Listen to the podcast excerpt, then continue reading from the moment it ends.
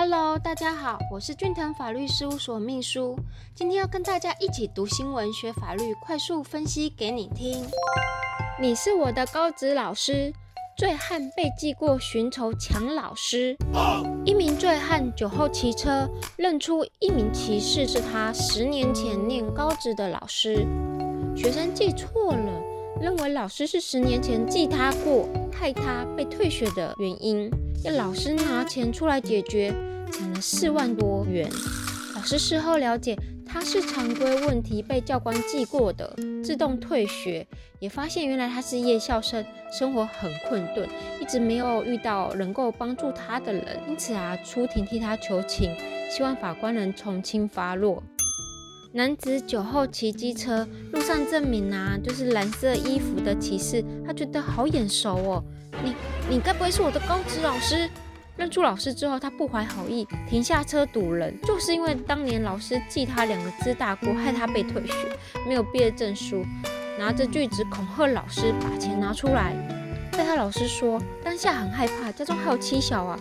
后来他又叫我拿提款卡去提款，老师给了身上的四千五百元还不够，被押到提款机，两万两万，总共领了四万。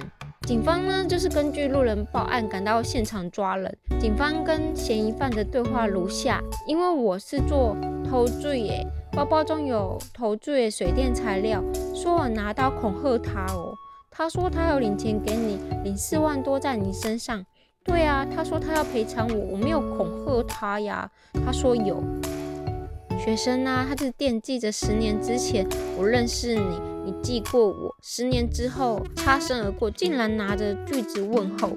那法官的判决是怎么看待的呢？拿着锯子持凶器加重是属于强盗罪，七年以上有期徒刑。不过开庭期间呢，老师多次求情，表示呢愿意原谅学生，希望法官给他自新的机会。法官沈卓啊，并未对老师。造成了伤害，所以从轻发落，判三年十个月。另外，公共危险罪四个月。案件呢还可以上诉哦。学校老师啊是希望学生呢能够社会化，并且传承知识的桥梁。有时候会比较严厉，没有错。但是啊，都是希望学生能够好好的学习，为了未来人生做好规划。新闻中的醉汉呐，遇到了高职时的老师。想到当时被退学的场景，进而强取钱财。以下呢，我们来简单说明一下。第一点，涉及刑事法律，刑法第三百四十六条，恐吓取财罪，意图会自己或第三人不法之所有，以恐吓使人将本人或第三人之财物交付者，处六个月以上。五年以下有期徒刑哦，对，并科三万元以下罚金。以前项方法得财产上不法之利益，或使第三人得知者，一同。第二项之未遂犯罚之。刑法第三百二十八条强盗罪，意图为自己或第三人不法之所有，以强暴啊、胁迫啊、药剂啊、催眠术或他法，致使不能抗拒。而取他人之物，或使其交付者，为强盗罪，处五年以上有期徒刑。以前项方法得财产上不法之利益，或使第三人得知者，一同。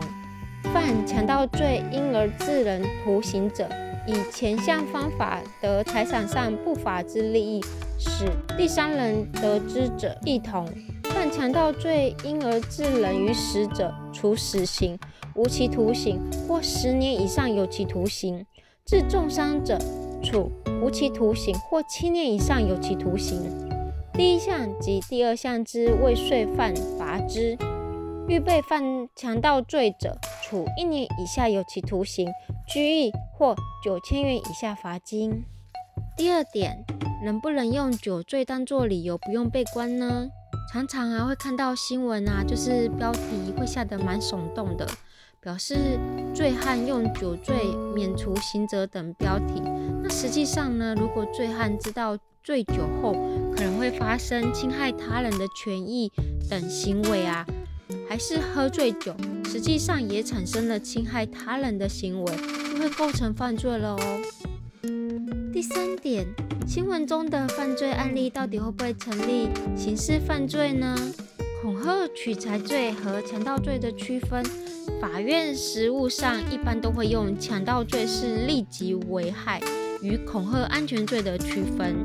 新闻中的醉汉如果醉酒前知道醉酒后会有伤害人的行为，又让自己醉酒，持凶器逼民众领钱，是有可能成立强盗罪的哦。常会有加害者用醉酒想要获得免除其刑责的部分，这也是诉讼上的重点之一。这种情形，如果你真的不小心遇到了，可以寻求律师协助，就能够让被害人获得慰藉哟。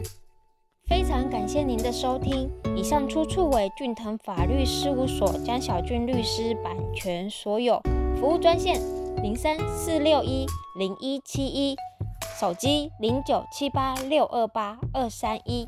下周二早上十点，咱们空中再见喽，拜拜。